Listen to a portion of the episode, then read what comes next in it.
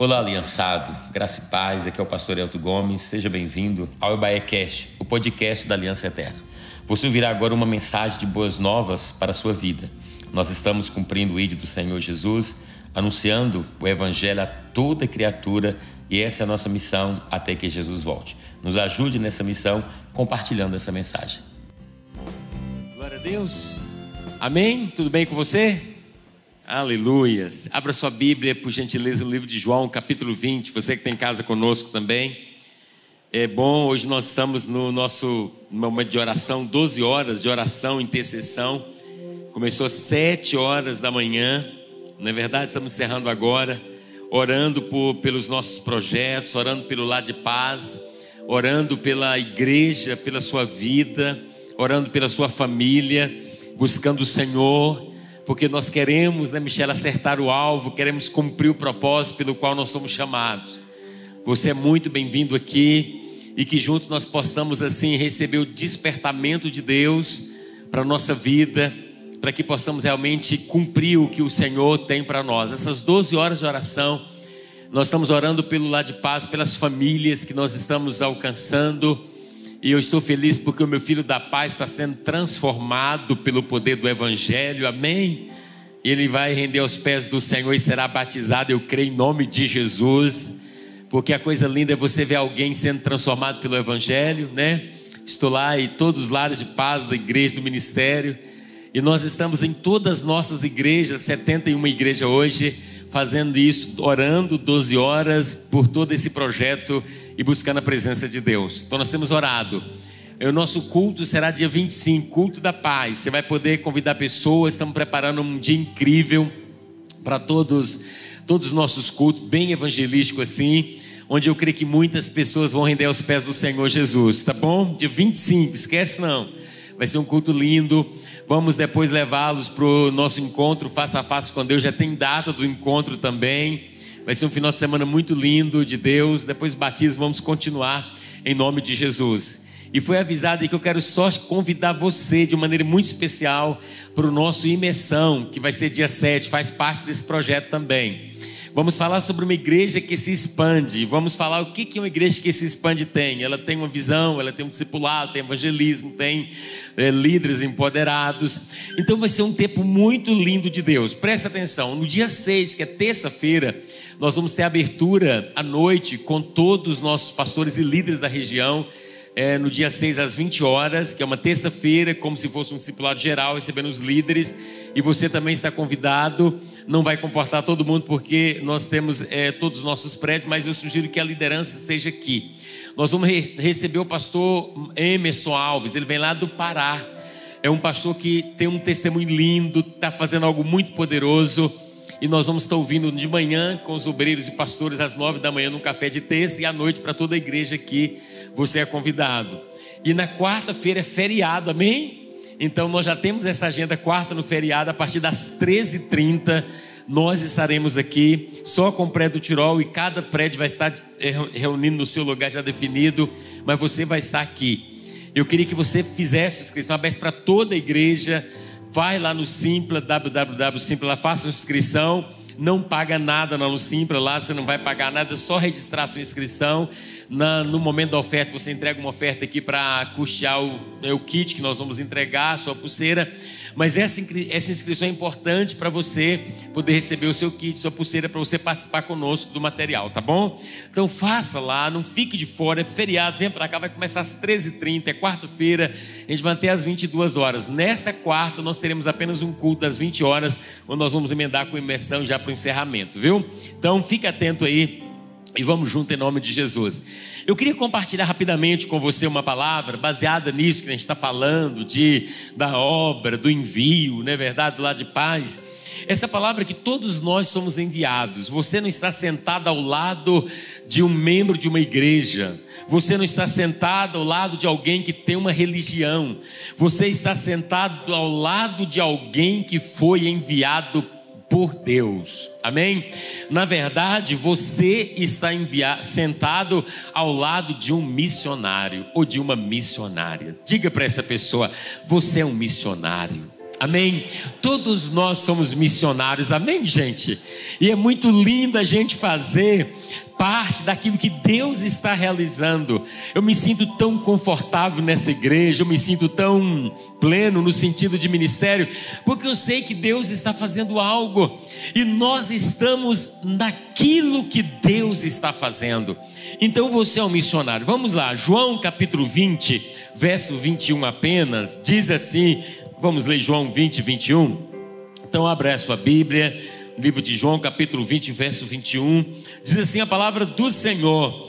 Novamente Jesus disse: O que, é que ele disse? Paz seja com vocês. E assim como o Pai me enviou, eu os envio. Diga glória a Deus. Senhor, obrigado por essa palavra. Fale conosco, nos abençoe os irmãos que estão em casa conosco, assistindo agora e ouvindo depois, abençoe, Pai, que haja despertamento em nome de Jesus. Amados, a obra de Deus, ela foi completamente consumada. Jesus derramou sangue ali na cruz e nós sabemos dessa verdade do Senhor. E aquele sangue que foi derramado na cruz ali foi para perdão dos nossos pecados. Todos nós fomos perdoados ali na cruz com essa atitude do Senhor. E ele disse uma palavra, tetelestai. Tetelestai quer dizer está consumado, está pago, a dívida foi paga. Então Jesus pagou essa dívida, a obra está definitivamente completa. E tudo foi pago ali na cruz. Nós precisamos saber entender essa verdade. Essa missão da redenção da cruz, ela foi completa. Não ficou nada para trás. Jesus pagou, Jesus consumou ali. Jesus ele selou a nossa vitória. Por isso que Efésios capítulo 2, verso 16 vai dizer: "E reconciliar-se com Deus, os dois em um só corpo, por meio da cruz pelo qual ele, o Senhor, destruiu toda a inimizade. Então ali o mundo, da vida do pecado, se tornou inimigo de Deus. Jesus chega na cruz, Jesus derrama o seu sangue, Jesus paga o preço e Jesus vai reconciliar o mundo com Deus. A Bíblia vai dizer que Jesus, ele destruiu toda inimizade. Não tem mais inimizade entre nós e o nosso Deus, porque Jesus pagou a conta está consumado. Isso é maravilhoso, essa verdade ela é transformadora. Essa foi a obra que Jesus veio fazer. Jesus ele veio pagar, Jesus veio, ele veio consumar essa obra, ele veio destruir a inimizade. Jesus veio criar uma ponte entre nós e o nosso Deus. Agora ouça uma coisa: existe, essa foi a missão de Jesus, existe outras duas missões, eu diria grandes missões, dada aos discípulos do Senhor, após o túmulo vazio. E qual seria essa missão, pastor? Essas missões após o túmulo vazio? Uma missão que Deus confiou aos discípulos e confiou a nós também. A primeira, a missão da evangelização. E a segunda, a missão do discipulado. Então Jesus deixa essas duas grandes missões após o túmulo vazio, quando ele diz assim para os seus discípulos: vão e façam discípulos de todas as nações, batizando-os em nome do Pai, do Filho e do Espírito Santo, ensinando-os a obedecer a tudo o que eu lhes ordenei, e eu estarei sempre com vocês até a consumação dos séculos. Ou seja, alcançar e discipular são as maiores missões após o túmulo vazio. Jesus nos deu essa responsabilidade, eu e você temos esse chamado. Jesus veio cumprir a missão dele. Jesus cumpriu essa obra. Ele disse: Olha, ele disse: Agora, como o Pai me enviou, eu vos envio. E a nossa missão é para evangelizar. A nossa missão é para gerar discípulos do Senhor Jesus. Todos os quatro evangelhos e também no livro de Atos dos Apóstolos, você vai perceber que após a ressurreição, de Jesus. Jesus volta, antes dele é, subir aos céus, de, né, de, da ascensão de Jesus aos céus, ele aparece aos discípulos. E se você for perceber, ele aparece e ele vai dar algumas orientações para essa missão. Os evangelhos falam isso e Ato também. O evangelho de João vai trazer maiores informações sobre essa missão, vai trazer mais detalhes sobre essa missão. Por isso que eu li para você. Então, esse texto que eu li para você, que ele diz: Pai seja com vocês, assim como o Pai enviou, eu vos envio, foram as palavras de Jesus após a sua morte e após a sua ressurreição, antes da ascensão de Jesus. Ele estava aparecendo os discípulos, e aqui eu diria que foram as últimas palavras do Senhor. E as últimas palavras de alguém, elas são as palavras mais importantes. Por exemplo, um parente seu vai viajar, passar muito tempo fora, pouco vai lá para o exterior, né? Vai para a Europa, ficar um tempo lá. Você vai levá-lo no aeroporto, você entende? E lá você vai despedir antes que ele entre na sala de embarque. Você concorda comigo que as últimas palavras ditas ali são as palavras mais importantes? Ninguém vai jogar as últimas palavras fora, falar besteira. As últimas palavras de um esposo para sua esposa, sabe? De um pai para o seu filho, filho para o seu pai. Quando a gente está despedindo, vai ficar um tempo distante. Essas palavras são importantes. Por isso que Jesus vem com as últimas palavras. E quais foram as últimas palavras? Essas que eu li para você. Ele diz: Assim como o Pai me enviou, eu os envio. Então eu e você somos enviados de Deus para essa terra. Jesus disse: esta obra, então nós somos missionários. Amém, querido? Quantos missionários temos aqui nessa noite? Ah, tem uns que ainda estão entendendo. Daqui no final você vai ser consagrado missionário no final desse culto, em nome de Jesus. Quantos missionários temos aqui nessa noite? Todos nós. Nós somos missionários, vamos lá. Agora veja bem, como é que fazia missões antes? Vamos fazer obra missionária? Alguém já dizia para você: missão tradicional. Você pode fazer missão de três maneiras: indo, orando e contribuindo. É verdade? É. Mas hoje nós pensamos um pouquinho diferente, um pouquinho além. Essa missão indo, orando e contribuindo de maneira tradicional, o que, que ela mostra para a igreja? Eu não sou missionário. Eu não sou enviado, foi o missionário que foi que é enviado. Então, se eu não sou enviado, eu então faço missão contribuindo. Já que eu não sou enviado, eu contribuo. O outro pensava, já que eu não sou enviado, eu oro. Aí todo mundo dizia: tem aqueles que são enviados, tem aqueles que oram e tem aqueles que contribuem. E aí o pastor dizia: Vamos fazer uma oferta missionária. Alguém dava uma oferta e dizia: Já estou com a minha consciência tranquila, eu já entreguei a minha oferta missionária. Tradicionalmente era assim. É verdade, pastor? Sim, mas não na totalidade. O que, que nós entendemos como missão hoje? Missão como estilo de vida. Então não é ir, é como estilo de vida. Se tradicionalmente era indo, orando e contribuindo, hoje nós dizemos que a missão como estilo de vida é ser, estar e se dispor. Fala comigo, ser, estar e se dispor. Primeiro, ser um missionário, estar disponível e se dispor do tempo e dos recursos que o Senhor tem nos dado.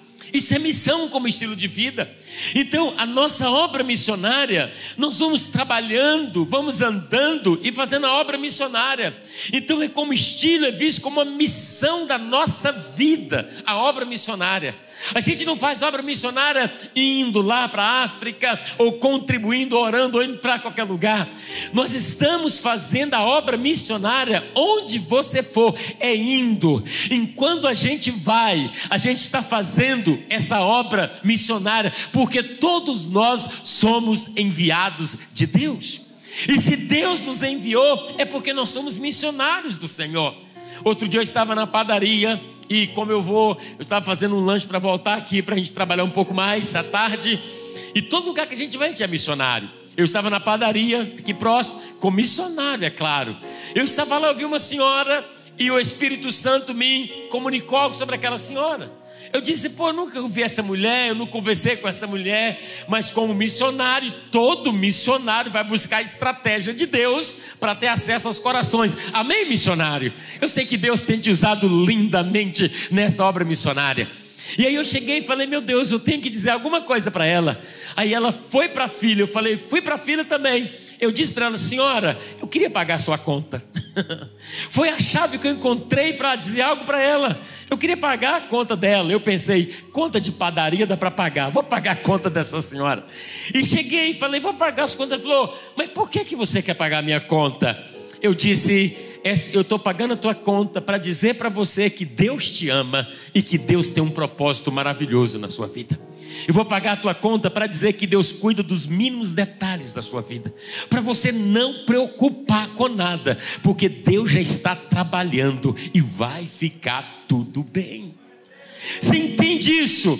Paguei a conta, ela foi embora, ela recebeu a palavra do Senhor. Por quê? Porque nós somos missionários. Você vai na padaria, você é um missionário. Você vai no supermercado, você é um missionário. Você está trabalhando lá no aplicativo, você é um missionário. Eu vim dizer para você que o mundo não é o teu inimigo, o mundo é o teu campo missionário. Essa é obra que Deus nos chamou para fazer. Todo lugar que a gente vai, existem pessoas precisando do Senhor. E não é um pastor, não é aquele querido que vai trazer talvez aquele sermão maravilhoso, não. Essa obra missionária é para expressar aquilo que o Senhor tem colocado. Olha no seu trabalho, olha no lugar que você está, quantas pessoas. Então, se nós somos missionários, fomos enviados para essa terra, nós sabemos da missão que o Senhor confiou. O apóstolo Paulo disse: Eu sou Paulo, servo, apóstolo de Jesus Cristo. Eu carrego uma mensagem de fé e esperança para esse mundo. Meu irmão, nós somos enviados da parte de Deus. Você é o missionário que Deus está levantando. A obra está na nossa vida. A gente precisa fazer a obra de Deus enquanto é dia, porque vai chegar a noite que ninguém vai poder fazer mais nada. É por isso que a gente está orando para que a chama seja, seja acesa, buscando a presença do Senhor, para que as vidas possam conhecer a Jesus.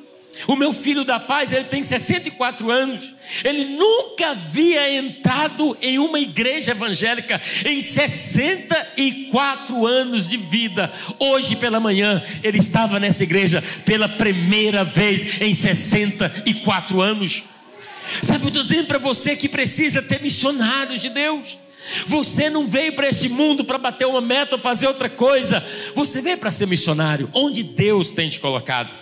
Essa missão ela é pessoal, ela é baseada em dois pressupostos. Eu queria compartilhar com você, baseado em Atos capítulo 1, verso 7 e verso 8. O primeiro pressuposto dessa missão é que ela é prioritária. É uma visão urgente, é para agora. Por isso que ele disse assim, Atos 1, 7, ele lhes respondeu: não lhes compete saber o tempo ou os tempos ou a data para que o Pai estabeleceu pela sua própria autoridade. Ou seja, nós não sabemos a hora, o tempo, a data, o momento da nossa da vinda do Senhor. Não compete, se não compete o tempo, nós não sabemos, mas é prioridade, prioritária na nossa vida. Então nós não podemos, querido, ficar gastando o nosso tempo à toa. Nós somos missionários. Existem muitas pessoas gritando, gastando energia para chamar atenção e dizer o que elas pensam.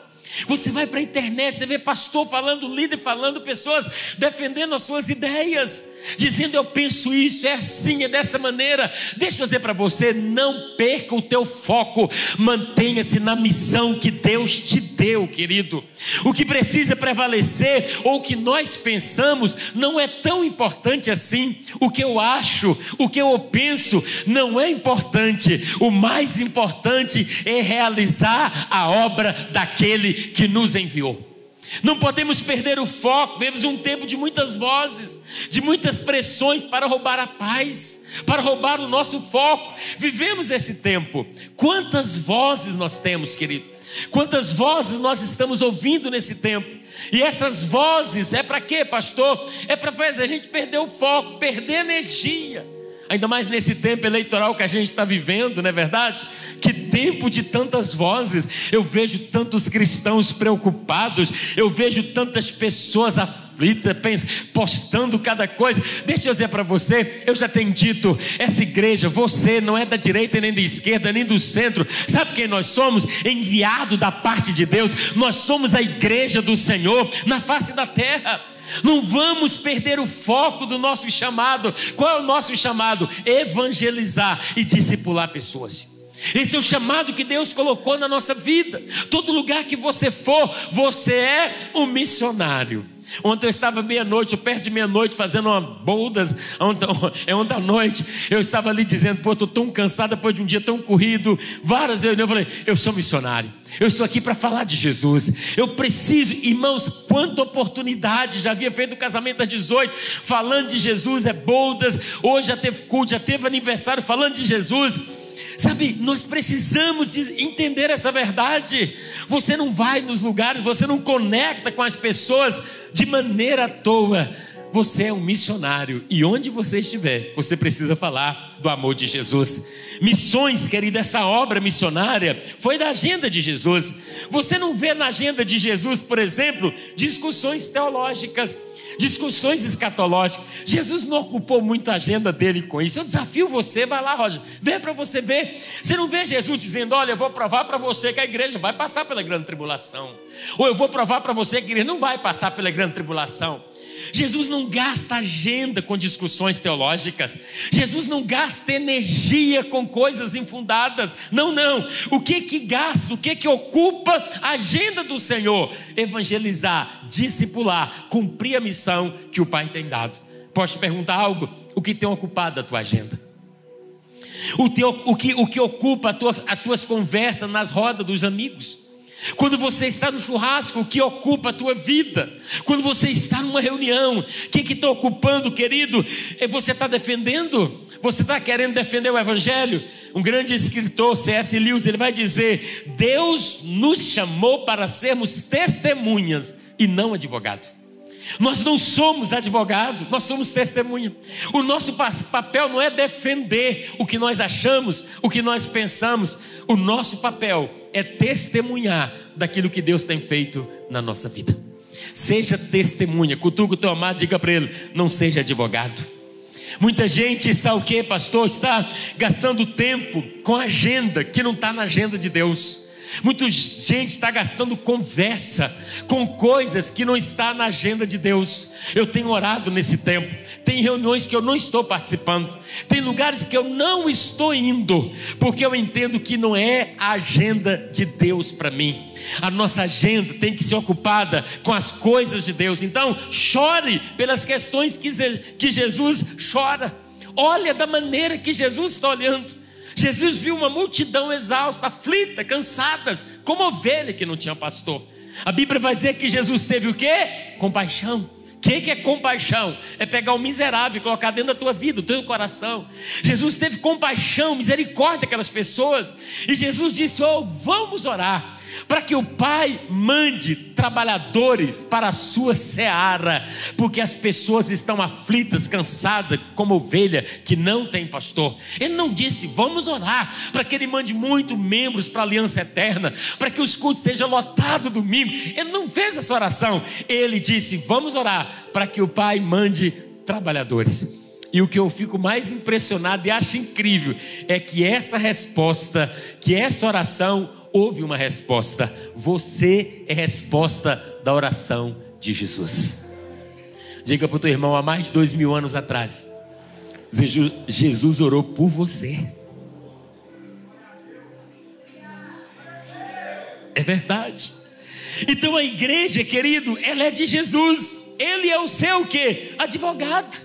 Vamos deixar discussões. Vamos deixar nossa agenda tantas coisas e vamos o quê? Preocupar com o que nós fomos chamados para fazer evangelizar, querido. Eu estou tão impressionado com as nossas células, eu estou tão empolgado com a nossa liderança, como esses irmãos preciosos têm trabalhado. Eu estava outro dia na rua, alguém veio falar, pastor, eu queria falar da minha célula. E essa pessoa falava da célula dela, viu? Assim, lá da tua casa, viu, Alexandre? Falava da tua célula de maneira tão, tão assim empolgante. Dizia aquelas células, meus filhos, eu não vejo dia de chegar da minha célula para poder participar. Sabe por quê? Porque tem, um, tem missionários fazendo algo extraordinário, algo incrível. Tem missionários que na agenda deles não tem lugar, tempo para outras coisas. O tempo é para cumprir a missão, porque Jesus disse: Assim como o Pai me enviou, eu os envio. Jesus teve pressa. Jesus morreu cedo, aparentemente, não é verdade? Outro dia, orando na minha imaturidade, falei: Senhor, imagina Jesus vivendo 60 anos. Imagina Jesus vivendo 80. Você já pensou nisso? Por que, que morreu tão cedo? Estava me orando assim com Deus e pensando isso. Ele disse: larga de ser bobo. O, o, o, importante não é viver muito ou viver pouco, o importante é viver o suficiente e cumprir o propósito de Deus. Tem gente querendo viver muito só para fazer besteira. É melhor morrer cedo e fazer tudo certo. Não é verdade? Então a gente precisa cumprir o propósito. Isso é prioritário, prioridade para nós. Talvez na sua agenda não tem tempo para isso.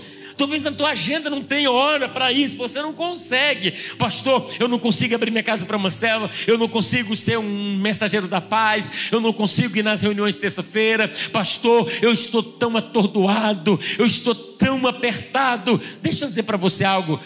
Para que serve o tempo se não tem tempo para o dono do tempo? Não serve para nada. Então é prioridade. Fala comigo, prioridade.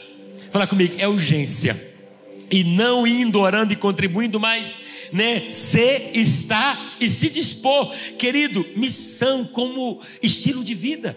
Porque quando nós somos missionários, nós pensamos na obra de Deus, não é verdade? Por exemplo, o teu casamento tem que ter uma visão missionária no teu casamento. Tem ou não tem? Tem que ter. O teu filho tem que ter uma missão, uma visão missionária. Porque se você casa fora da visão missionária, você não vai ficar casado. Quantos homens casados também que levante a mão assim, maravilhosos, maravilhosamente bem casados? Não é verdade? Por que, que você está casado, querido? Ou vai casar, não é, já vai casar. É sábado, está chegando. Então, veja bem, imagine você, imagine você casando por casar. Irmão, uma coisa é verdade, todo mundo casado já pensou em ir embora um dia do casamento. Se você não pensou, preocupa não, daqui a pouco você vai pensar. E talvez você está aqui, pastor, até já fui, já voltei. Graças a Deus você voltou. Eu, por exemplo, eu já casei, está sendo gravado, vou falar, né? Eu estou casado há vinte e poucos anos. Já dormi no sofá da minha casa. E eu não dormi porque o sofá estava confortável, porque eu estava brigado com a minha esposa. Isso no início do casamento. Fique que eu vou para o sofá. Quando eu fui amarrar meu cavalo, minha... E a gente fica assim no casamento. Quando você casa sem uma visão do reino, sem uma visão missionária, qualquer coisa você vai embora. Qualquer coisa você abandona, por quê? Porque você não tem um estilo de vida missionário, você não tem estilo de vida do reino. Então hoje o nosso casamento é com a visão missionária. Você ama a esposa, eu amo a minha esposa, eu cuido da minha esposa, do meu filho, porque o cuidado para com a minha família expressa o reino de Deus na minha vida. Alguém vai dizer pregue, se necessário for, use palavras. Nós estamos pregando como nosso estilo de vida na padaria, no supermercado, no nosso trabalho. O teu estilo de vida é uma mensagem poderosa de transformação para a vida das pessoas. Então, a obra missionária é como estilo de vida. Quando você entra lá no seu condomínio, a maneira que você trata os porteiros, a maneira que você trata aqueles que te recebem lá, meu irmão, deixa eu dizer para você, para demonstrar que você é missionário. De vez em quando a gente está na padaria, está na pizzaria, eu penso assim: vamos levar uma pizza para aqueles que estão lá na portaria do condomínio. Aí entra lá e dá uma pizza para eles. Você acha que eu sou bonzinho? Você acha que eu gostaria de pagar pizza para as pessoas? Eu sou egoísta, minha natureza é essa. Mas como eu sou missionário, eu não faço o que eu quero, mas eu faço o que a palavra manda. Não são os meus sentimentos que determinam o meu comportamento, é a palavra que precisa determinar o meu comportamento. Eu não trato o garçom porque eu sou bonzinho. Eu trato bem porque eu sou missionário. Ele tem que ser amado, querido e valorizado para dizer algo diferente em você. Aí você fala: é Jesus na minha vida. É Jesus que determina a minha vida. Quantos estão me compreendendo nessa noite? Diga para o teu irmão: você é missionário. Diga para ele. Então você é um missionário. Primeira coisa é essa questão prioritária. Segunda e última coisa dessa obra missionária, ela é pessoal. Fala comigo, é pessoal. Mais uma vez, é pessoal. Não tem como a gente transferir. Não tem como você falar assim, vou dar uma oferta missionária, pastor. Paga esse povo aí, pastor, para fazer missão, porque eh, não é verdade, né? Não adianta. É como aquele que quer fazer caminhar, está com preguiça, paga o vizinho para fazer para ele. E acha que vai ter. Está precisando, né? Acha que vai ter efeito. Então, meu irmão, é pessoal. Atos capítulo 1, verso 8 diz: E serão minhas testemunhas em Jerusalém, em Judeia, Samaria, até os confins da terra. Presta atenção. Primeira coisa é em Jerusalém. Essa missão foi dada a você. Ela é intransferível. Só será realizada se toda a igreja entender que esse é o desafio, é para todos e não para alguns. Quem é aqui Jerusalém? As pessoas que estão perto de você. Você não pode transferir sua responsabilidade, chamada pessoal. Quem é a sua Jerusalém? Ah, meu irmão, vou, vou falar quem é a sua Jerusalém. Aquelas pessoas que convivem com você. Quantos aqui estão na faculdade? Levante a mão assim. A sua faculdade, você é missionário lá. E a sua Jerusalém são aqueles colegas, aqueles alunos que estão perto de você. Lá no seu trabalho, pastor, você trabalha com 10 pessoas na sua sessão, ali é sua Jerusalém.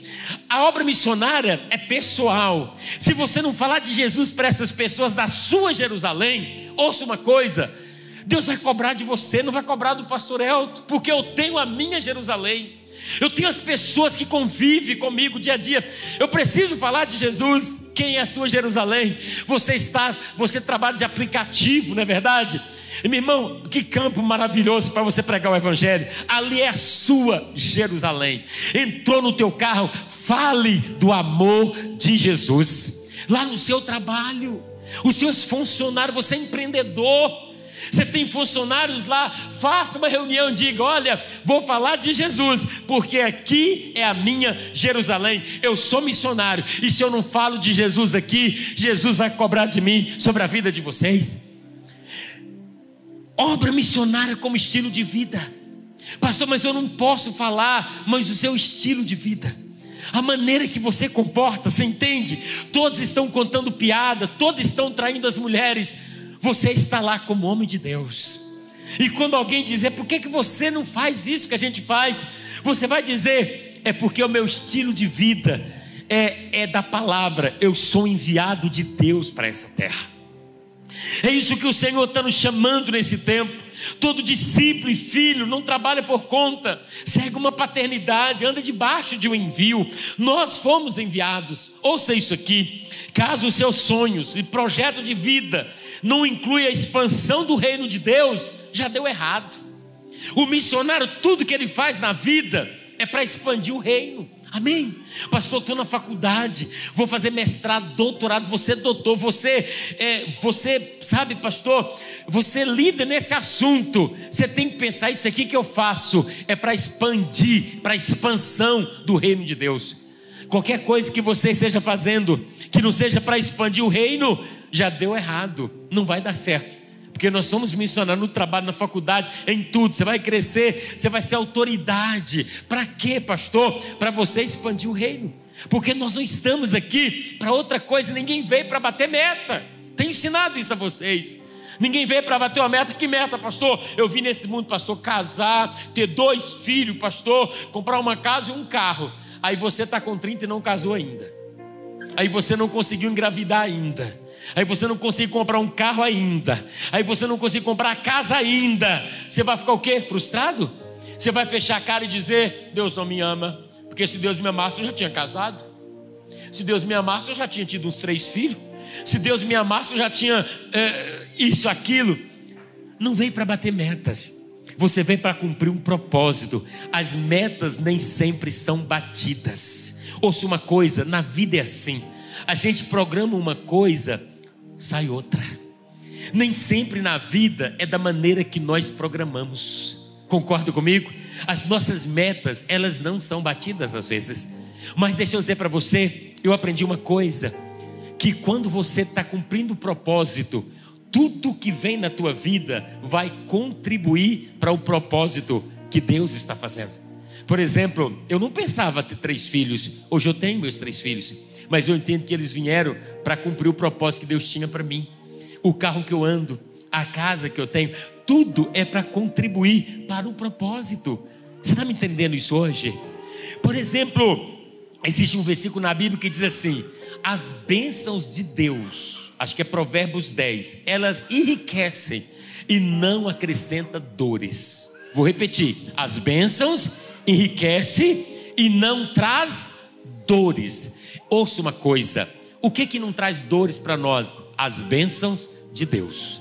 Muitos de nós estamos sentindo dores por coisas que nós abraçamos, que Deus não mandou a gente abraçar. Ouça uma coisa de coração: se nós trabalharmos muito, nós vamos conseguir as coisas. Se você dedicar a tua vida ao trabalho e administrar bem, você vai prosperar. Porque tem muita gente fazendo isso e crescendo. E talvez você pensa, por que, que eu estou na igreja? Alguém está lá está melhor do que eu. Tem gente dando a vida para conquistar muitas coisas. Mas ouça uma coisa: nós não viemos para este mundo para abraçar o que Deus não mandou a gente abraçar. Porque quando eu abraço o que Deus não mandou abraçar, eu vou abraçar dores, eu vou abraçar sofrimento, eu vou abraçar problemas, eu vou abraçar dor de cabeça. Por isso que a Bíblia diz em Provérbios: as bênçãos, o que Deus te dá, traz, traz riquezas para você e não traz dores para a tua vida. Diga para o teu irmão: não abrace o que Deus não mandou você abraçar. Vamos abraçar o que Deus mandou. Porque o que Deus manda a gente abraçar vai chegar como bênção. Amém, querido? Vai ser vitória, vai ser alegria, vai ser conquista. Mas o que Deus não mandou a gente abraçar vai ser o quê? Dor de cabeça. Vai ser sofrimento. E nós somos missionários. A gente precisa abraçar o que Deus mandou. Por quê, pastor? Porque essa obra, ela é pessoal. Deus chamou você e Deus confiou a você uma obra no secular, na vida secular, você pode ser o que você quiser.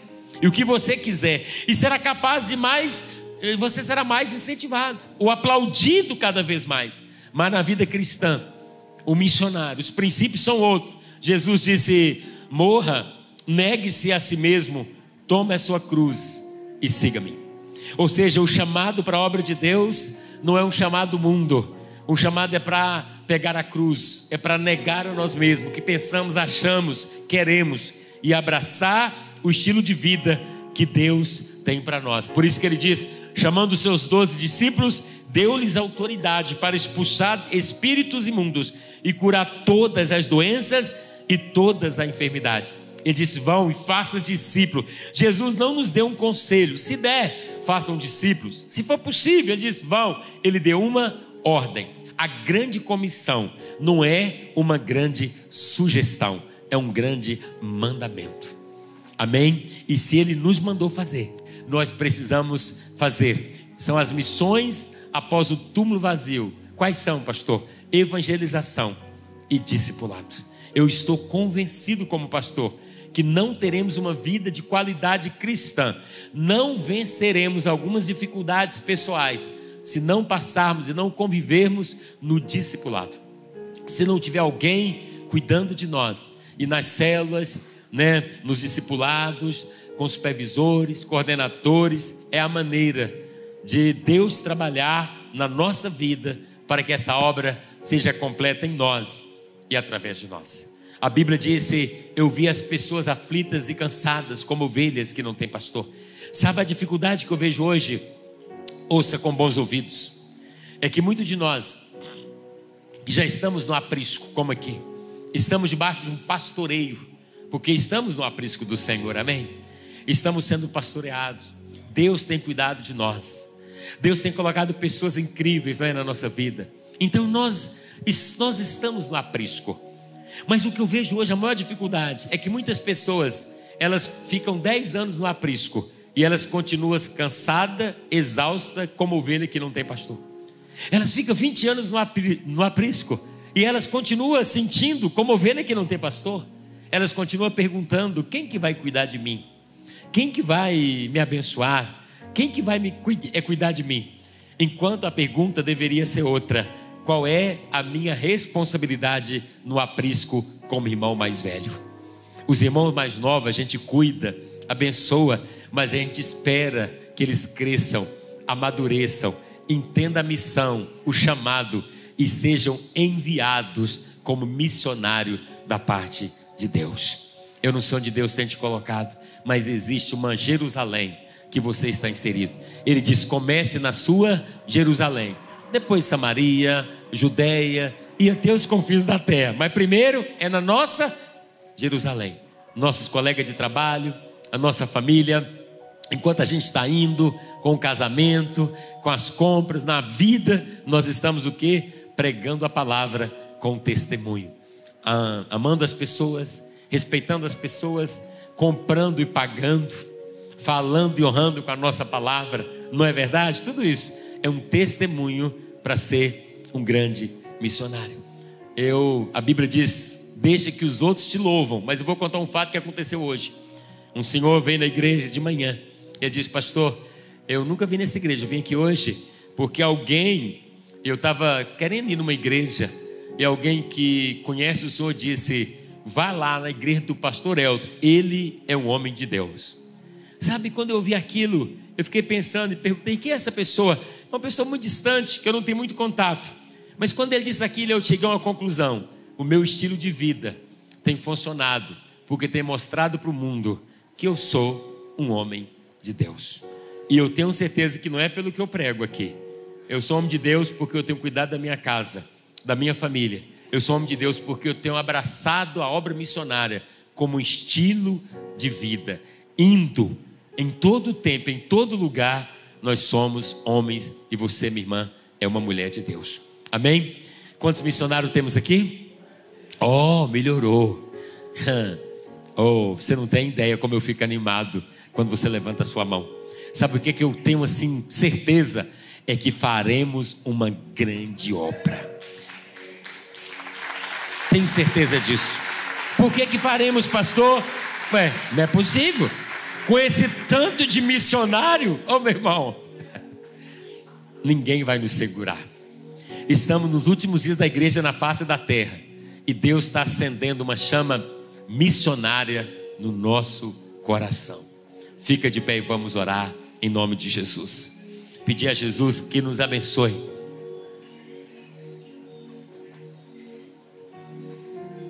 Pastor, você está falando o quê? Que eu vou chegar lá na minha faculdade, pastor, essa semana, e vou já falar: ó, o pastorato mandou pregar para vocês, raça de vibro. Se vocês não converterem, vai tudo para o inferno. Não, não, não, não. Estou falando isso não. Chega lá como homem de Deus. Fica quietinho. Não é verdade? Fica na sua. Estilo de vida, eu sou missionário. E quando alguém te der oportunidade, quando tiver uma oportunidade de você falar, você vai dizer: Eu sou um missionário. Quem rege a minha vida são os princípios da palavra. Por isso que eu me comporto dessa maneira, porque o Senhor me enviou aqui. Amém, querido. Deus te enviou. Eu não sei a extensão do seu envio, do que Deus tem para você, mas o que Deus tiver para você, Deus vai te dar. Deus vai trazer provisão. Fala comigo, provisão. Eu lembro quando Jesus nasceu, uma cidadezinha, lugar longe.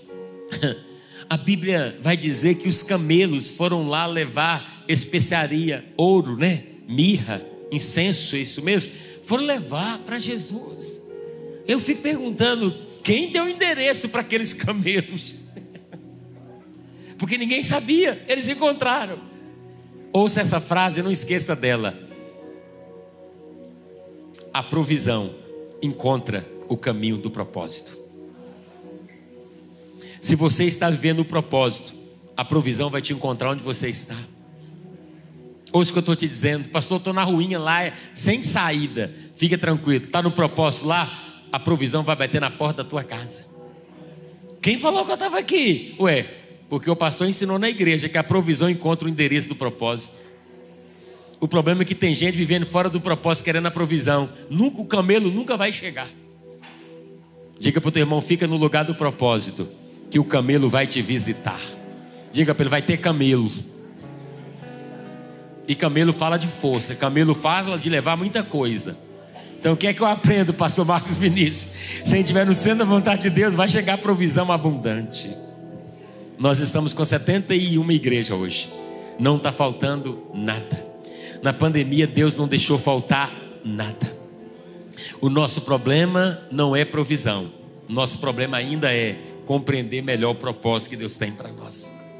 A gente está abraçando o que Deus não mandou e está vivendo dias de dores, de sofrimento. A gente está abraçando o que Deus não mandou. A gente está dizendo não deu certo porque Deus não me ama. Não, é porque você abraçou o que Deus não mandou. A Bíblia diz: as bênçãos enriquece e não acrescenta dores. Bênçãos na vida de um homem não leva ele sair da casa trocar sua mulher por outra. Bênção na vida de um homem não faz ele trocar de família. Bênção na vida de uma mulher não faz ela ser insubmissa e trocar de marido. Não. Bênção na vida de um, de um homem de Deus, de uma mulher de Deus, não traz arrogância, orgulho. Não, não. Você continua no mesmo lugar, porque a bênção vem sobre você, te enriquece e não traz dores nem para a tua vida, nem para a vida de ninguém. Amém, querido? Quantos querem a provisão de Deus? Amém? Quantos querem a provisão? Eu estava conversando com o líder, vou orar com você. Ele disse, pastor, eu não tinha carro.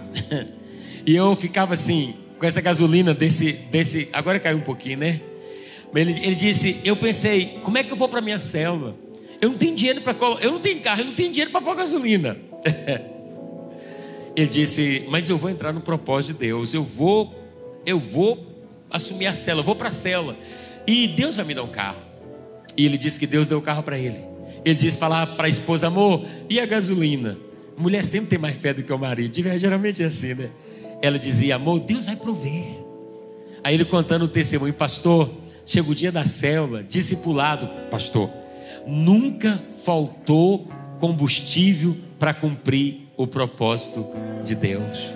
Por quê, pastor? Porque a provisão encontra o lugar do propósito. Vai chegar camelo, meu irmão chega gasolina, chega tudo. Eu vejo esses líderes aqui terça-feira, eu já contei aqui para os irmãos. Fica no discipulado aqui, né? Os líderes vêm discipular, traz menino, traz lanche, traz não sei o quê, vem ajudar nos kits, traz lanche, vem lanchar aqui, pastor, coloca um banquete. A gente vai lá lanchar e banquete é fazendo. Eu pergunto: alguém ficou mais pobre? Alguém falou: eu dei tanto para a igreja, agora eu estou na escassez. Ouça uma coisa Ninguém ganha de Deus no dar. Ninguém, ninguém, ninguém. E quanto mais a gente está no propósito e abençoa, é que chega camelo, um camelo atrás do outro. Vai fazer fila de camelo na tua vida. Vai fazer, vai ficar parecendo a subida do Monte Sinai. Quando você for lá, você vai ver. É só camelo atrás de você. Eles gritando: Camelo, tem dólar, tem dólar. Só que eles não vão para atrás de você para tirar os seus dólares. Esses camelos que eu estou profetizando, eles vêm com uma bagagem para te abençoar. Você crê nisso? Feche seus olhos, vamos orar. Deus é incrível, Ele tem propósito maravilhoso para a nossa vida. Ore, feche seus olhos. Talvez você está vivendo tempo de escassez, tempo de escassez da sua vida. E você vai dizer: Eu não cumpro o propósito porque eu estou vivendo escassez, pastor. Ah, não combina com o chamado. Porque se você ler a Bíblia, você vai entender que quem mantém os enviados é o próprio Deus. Deus não deixou faltar nada para Jesus, seria incoerência faltar para você. Se está faltando alguma coisa, ouça, é porque talvez você não esteja no centro do propósito. Se não está chegando a provisão, pergunte para você mesmo, para você mesma: eu estou no centro do propósito? Por que, que os camelos não estão chegando? Por que, que a provisão não está chegando? Por que, que as coisas não estão acontecendo? Será que você não abraçou o que Deus não mandou? Será que você está abraçando coisas que está acrescentando dores? Será que você está abraçando coisas que está trazendo sofrimento porque o mundo diz que você precisa disso? Não. Sonda o teu coração hoje. Examina a tua vida. Pergunte para o Espírito Santo. Feche teus olhos.